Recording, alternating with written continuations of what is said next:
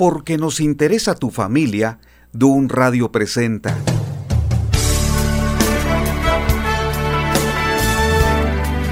...50 días ordenando mi casa... ...un programa de reflexión y análisis... ...acerca de lo que nos interesa... ...para que la familia se encuentre en mejores condiciones... Quédate este tiempo para retroalimentar este programa. Comenzamos.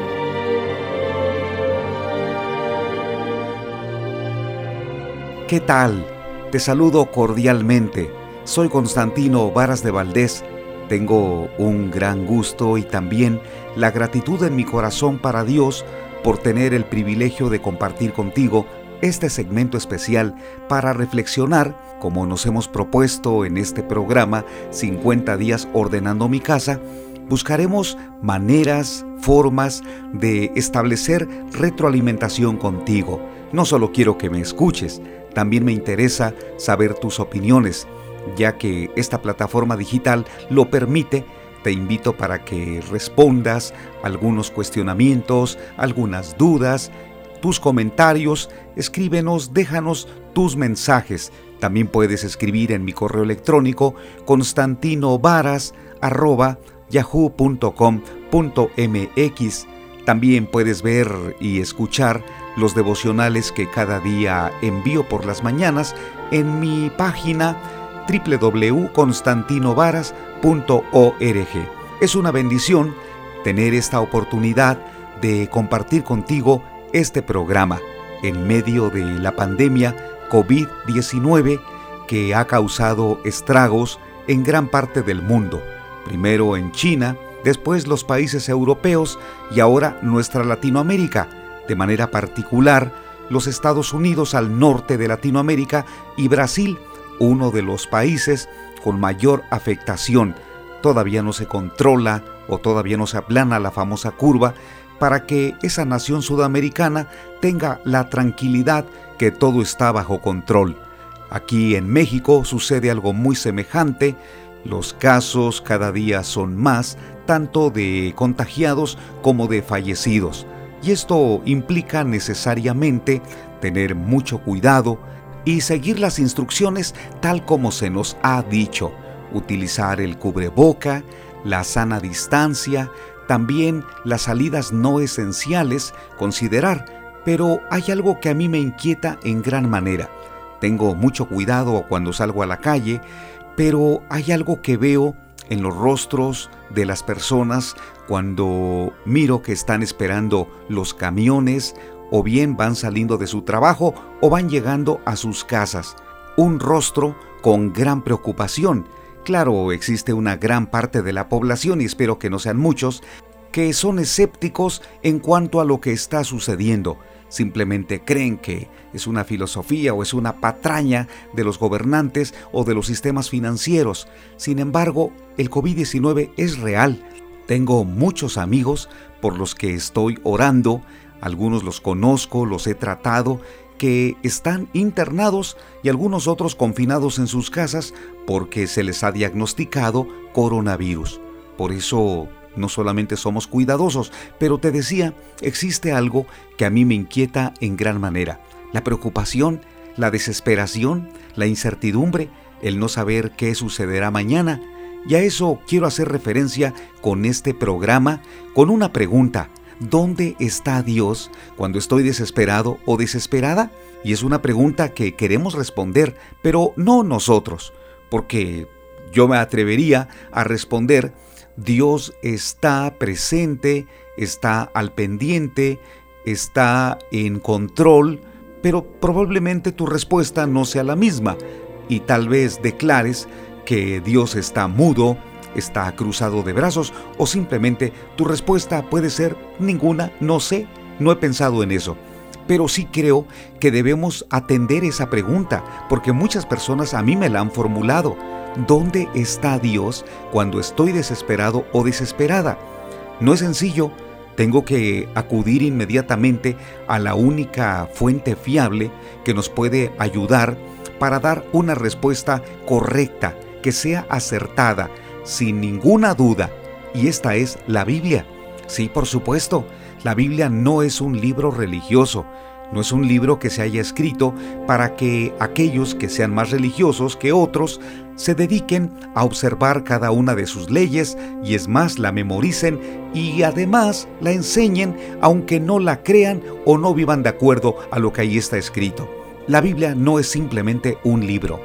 La misma Biblia dice en Hebreos capítulo 4, versículo número 12, que la Biblia es la palabra de Dios viva y eficaz, más cortante que toda espada de dos filos, que traspasa el alma, el espíritu, las coyunturas, los tuétanos y además discierne los pensamientos y las intenciones del corazón. Es como si la Biblia nos hiciera un corte perfecto en nuestros pensamientos para identificar nuestras necesidades. ¿Por qué comienzo con esta parte de la Biblia? Porque lo que hoy voy a compartir para responder la pregunta ¿dónde está Dios cuando estoy desesperado o desesperada? precisamente es una parte que escribió el profeta Jeremías, pero esa parte no lleva su nombre. El libro tiene por nombre Lamentaciones. Leeré una parte del capítulo 3. Te vas a quedar asombrado cómo se refleja o se retratan varias semejanzas con nuestro tiempo entenderemos entonces que el mundo ha sufrido en todas las épocas. Por lo mismo, es importante que tengamos un posicionamiento espiritual, no quedarnos simplemente con que el mundo está muy mal, que triste, deprimirnos y sentarnos a llorar.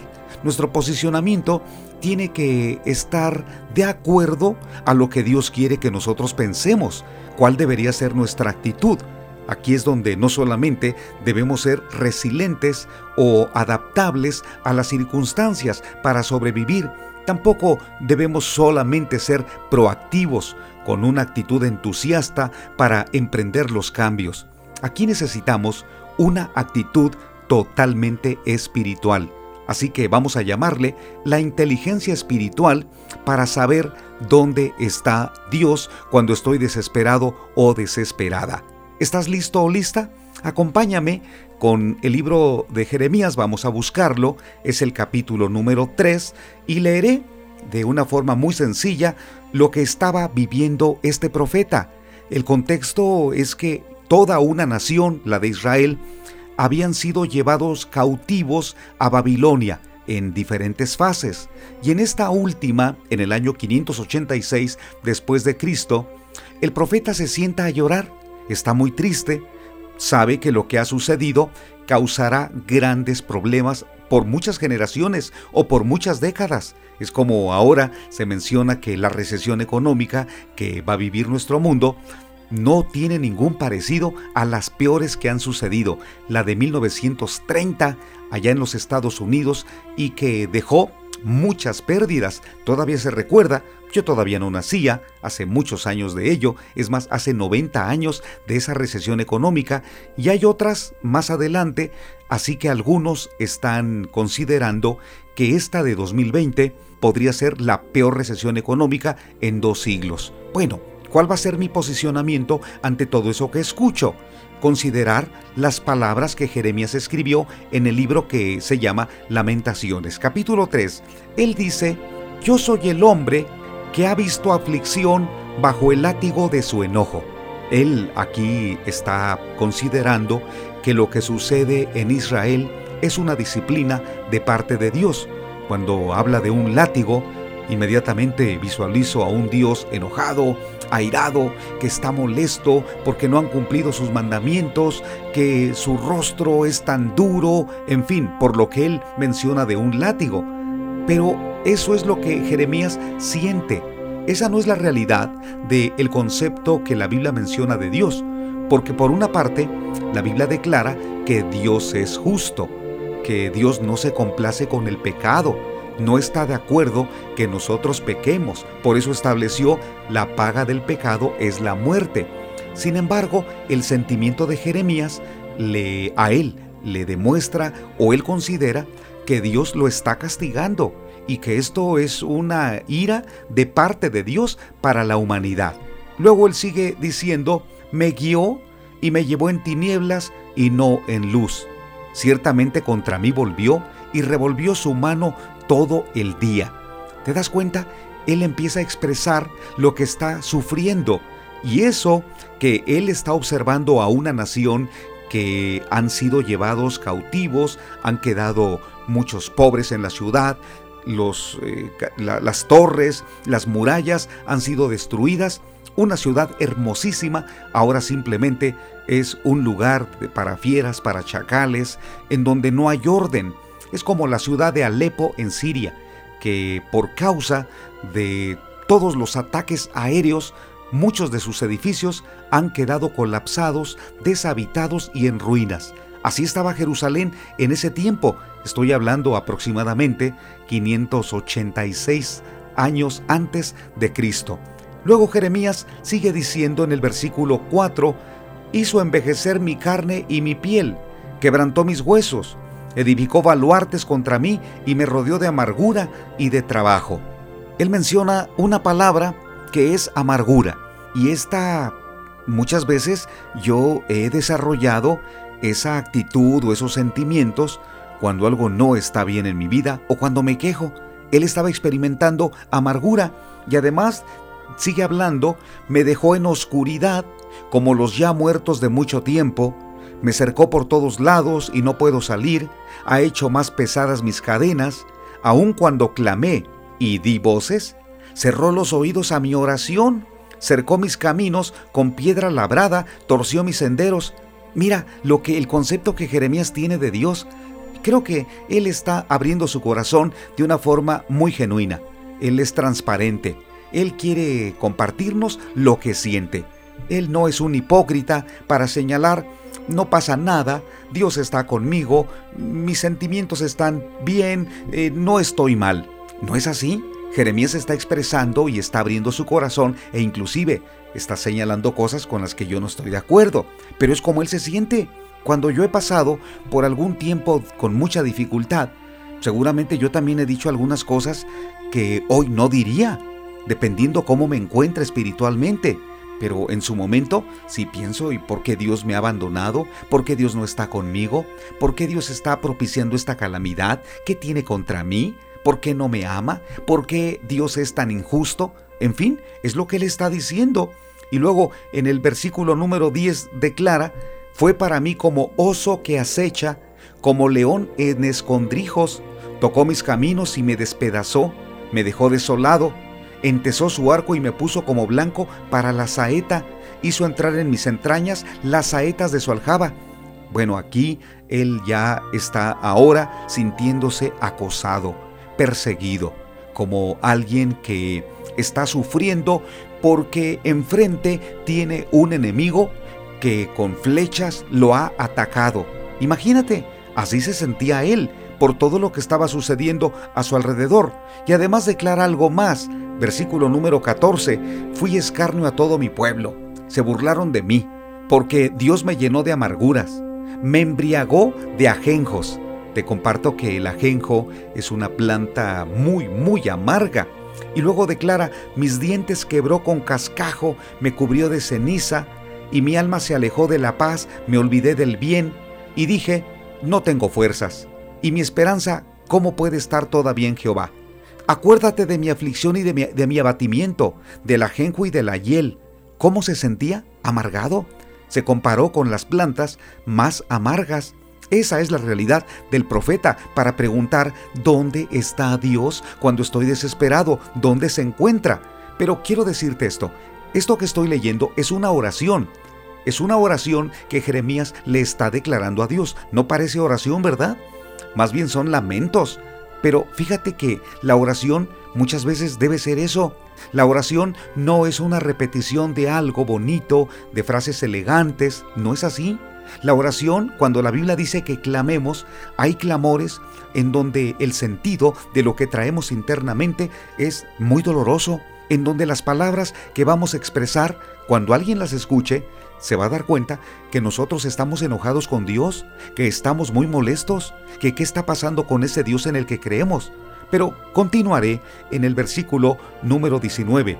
Acuérdate de mi aflicción y de mi abatimiento, del ajenjo y de la hiel. Lo tendré aún en memoria porque mi alma está batida dentro de mí. Esto recapacitaré en mi corazón, por tanto en él esperaré. Ahora, aquí viene una parte preciosa. Mientras él está orando, Dios no lo soltó. Te quiero decir esto. Cuando él está orando, Dios lo está escuchando y Dios empieza a cambiar su sentido de la oración, porque las siguientes palabras que voy a leer las dijo mientras estaba orando, pero son totalmente opuestas a lo que señaló al principio. En el versículo número 22 dice, por la misericordia del Señor no hemos sido consumidos, porque nunca decayeron sus misericordias. Qué diferente, ¿no? Anteriormente él, declaraba, estoy consumido, soy como un cadáver, no hay nada bueno en mí, me siento terrible, no estoy bien. Pero ahora declara, no, no he sido consumido, no estoy en las condiciones que podría estar. Y, dijo, ¿por qué? Porque el Señor tiene misericordia, aunque anteriormente dijo, me trató con un látigo, me maltrató, un Dios violento, un Dios airado, pero ahora habla del Dios de misericordia. ¿Por qué? Porque cuando nosotros hablamos con Dios, el Espíritu del Señor nos acompaña durante ese momento donde estamos expresando lo que estamos viviendo. No es una oración en donde estamos hablando al aire, estamos hablando al espacio, al vacío. La oración va dirigida al Dios eterno que nos escucha, aunque no lo vemos, pero está allí. Aunque nuestra vida sea un tormento y aun cuando nuestra actitud a Dios le desagrade, Él nos escucha ¿Y qué es lo que Él quiere? Modificar nuestros sentimientos, cambiar nuestras perspectivas. Por eso cuando Jeremías empieza a cambiar el sentido de su oración, no es porque alguien estaba detrás de él y le dijo, hey Jeremías, acuérdate que eres un profeta, no, no hables de esa manera porque alguien va a leer algún día este libro y qué concepto va a tener de ti puros lamentos? No, Jeremías, cambia tu actitud, habla de otra manera, porque este libro va a estar en manos de grandes lectores.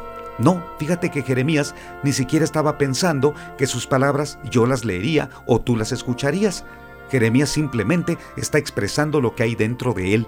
Por eso Dios trabajó durante su oración y Dios le hizo saber a Jeremías que cuando estamos sufriendo, cuando hay una dolencia, cuando hay algo que no entendemos, simplemente estamos recibiendo el golpe y la amargura, Dios tiene misericordia. ¿Cómo? En medio de lo que estoy viviendo, ¿me estás diciendo que Dios tiene misericordia? Por supuesto, si Dios no tuviera misericordia, ya estaría consumido. Mi vida ya se habría terminado por una o por, otra forma. Pero si estoy vivo, todavía respiro, es porque Dios ha tenido misericordia. Por eso estoy aquí. Mira cómo la actitud de Jeremías se va modificando, pero no he terminado la oración de Jeremías. Todavía hay algo más. Él declara en el versículo 23 del de, el libro de lamentaciones, Nuevas son cada mañana, grande es tu fidelidad. Jeremías está hablando de la misericordia de Dios que es nueva cada mañana, aunque había tenido días horribles, oscuros, en donde tal parecía que Dios los había abandonado por completo, que se había ido lejos, diciéndoles, los veo en 70 años. Pero no, no, Dios no esperó 70 años para verlos, aunque esa había sido la profecía de Jeremías diciendo que el pueblo estaría cautivo esa cantidad de años en Babilonia. ¿Qué hizo el Señor? Le dijo a Jeremías, yo estoy mostrando mi misericordia cada día. Es más, cada mañana mi fidelidad es grande. Pero ¿cómo? ¿Cómo, ¿Cómo vamos a entender que Dios es grande y que su fidelidad es de una dimensión extraordinaria cuando estamos sufriendo? Mira, nuestra mente no lo puede entender, es difícil que lo capte. Solamente el Espíritu de Dios puede colocar en ti esa convicción. Para que yo haya llegado al punto de preparar este programa, tuve que pasar por experiencias difíciles este día, ¿eh? Por pruebas fuertes y anoche también, un tiempo complicado. Por eso, declararte que la misericordia de Dios es grande y que cada mañana es nueva, no es sencillo decirlo. Tengo que vivirlo, tengo que experimentarlo. Por eso, la mejor manera de experimentar esa misericordia de Dios es cuando hablas con Él. No hay otra manera. Esto no se aprende escuchando un programa de radio. No se aprende yendo a una clase de teología no se aprende graduando de un seminario teológico, no se aprende escuchando mil canciones o mil alabanzas. esto lo vas a aprender cuando te atrevas a hablar, a expresar tus palabras a Dios, porque en esos momentos el Espíritu Santo, como el apóstol Pablo lo enseñó, nos ayuda en nuestra debilidad, porque no sabemos pedir como conviene, pero el Espíritu Santo nos ayuda en nuestra debilidad para pedir como conviene. Es más, Él se convierte o Él se coloca como un intercesor entre Dios y nosotros. Qué fabuloso, ¿verdad? Que aunque nadie esté orando por ti, o que te encuentres solo o sola, el Espíritu de Dios se coloca junto a ti. Por eso la palabra griega para consolador, que es el Espíritu Santo, es la palabra paracaleo, que es una palabra doble que quiere decir el que se coloca junto a, que está a tu lado para orar, para interceder, para consolarte. ¿Recuerdas cuando Jesucristo dijo, le dijo a sus discípulos, que no los dejaría solos, que no se quedarían huérfanos, sino que enviaría al paracaleo o al, al paracleto o al Espíritu Santo para qué? Para que Él los consolara, los animara y les diera fortaleza. Precioso lo que el Señor Jesucristo dijo. Así que la voz paracleto es la voz que se designa al Espíritu Santo en, el idioma griego para señalar que está a nuestro lado. Creo que hace un momento dije paracaleo, ¿verdad? Pero es paracleto, la voz griega. Así que el Señor nos ha enviado su presencia por medio de su Espíritu Santo para que en esos momentos oremos. Por eso Jeremías además dijo, mi porción es el Señor, Dijo mi alma, por tanto en él esperaré. Estoy leyendo el versículo 24 y tal vez digas, pero ¿estás leyendo otro libro? ¿Es otra oración de Jeremías? ¿Es en otro momento? No, es la continuación. ¿Recuerdas que él empezó hablando con Dios con mucho dolor, con amargura? Pues ahora su oración se ha convertido no en un lamento, sino en gratitud y el reconocimiento de que el Señor es su porción. Él está diciendo, no estoy solo, no estoy abandonado. Mi porción o la parte que me llena, no la que me complementa, sino la que me llena. ¿Quién es el que me da todo? Es el Señor, es Dios mismo. Y además, grande es su fidelidad, por tanto, en Él esperaré. Qué maravilloso esto. ¿A qué conclusión puede llegar uno cuando ora? Hubo un tiempo cuando yo viví circunstancias horribles por la muerte de algunos familiares, que fueron tiempos, considero, los más difíciles, aparte cuando también he estado enfermo y expuesto a la muerte, y en esos momentos uno se pregunta, ¿y qué oro? ¿Qué le pido a Dios? Porque no tengo muchas ganas de orar, no me nace hablar muchas palabras, ¿qué le digo? En esos momentos, el Espíritu Santo nos acompaña para hablar con Dios para dirigir algunas palabras. Creo que te ha sucedido que cuando comienzas a hablar diciendo, Padre, ayúdame, y entonces te sueltas. En un momento, tú mismo te das cuenta que estás hablando, pidiendo fortaleza, pidiendo ánimo, luego alabas su nombre, lo exaltas, en fin, ¿te das cuenta? ¿Eres tú? ¿Es tu misma oración? Pero ya no es la oración emocional o la expresión de tus sentimientos sino es el mismo Espíritu de Dios que está dentro de ti, que te anima a orar para ser fortalecido. Qué precioso esto. Yo por eso, con todo esto me doy cuenta, si tengo una crisis y no hablo con Dios, no la voy a superar. Si estoy viviendo una calamidad, un tormento, una tragedia, y no hablo con Dios, no lo voy a superar así tenga terapias y tenga amigos, visitas, personas que me escriban en redes sociales, pero si no hablo con Dios, no lo voy a superar o el proceso va a ser más difícil y más lento. ¿Qué necesito? En mi calamidad darme cuenta que Dios está conmigo. ¿Dónde está Él? Está a mi lado. Es el Paracleto, es el Espíritu que está conmigo para fortalecerme y animarme. Que además Jeremías dijo en el versículo 25, bueno es el Señor a los que en Él esperan, al alma que le busca. Jeremías está hablando y ahora hace una declaración fabulosa. Bueno es el Señor, cuando anteriormente su concepto era que Dios no era tan bueno, no era bueno, era malo, pero ahora dice, Dios es bueno. ¿Por qué llegó a ese pensamiento? Porque hay un momento en que Dios nos enseña el propósito o nos da la lección de una prueba. Cuando tú entiendes el propósito por el cual estás viviendo una tragedia, una prueba, una desilusión o algo que, que rompió tu, o te sacó de la zona de confort, ese aprendizaje te da paz.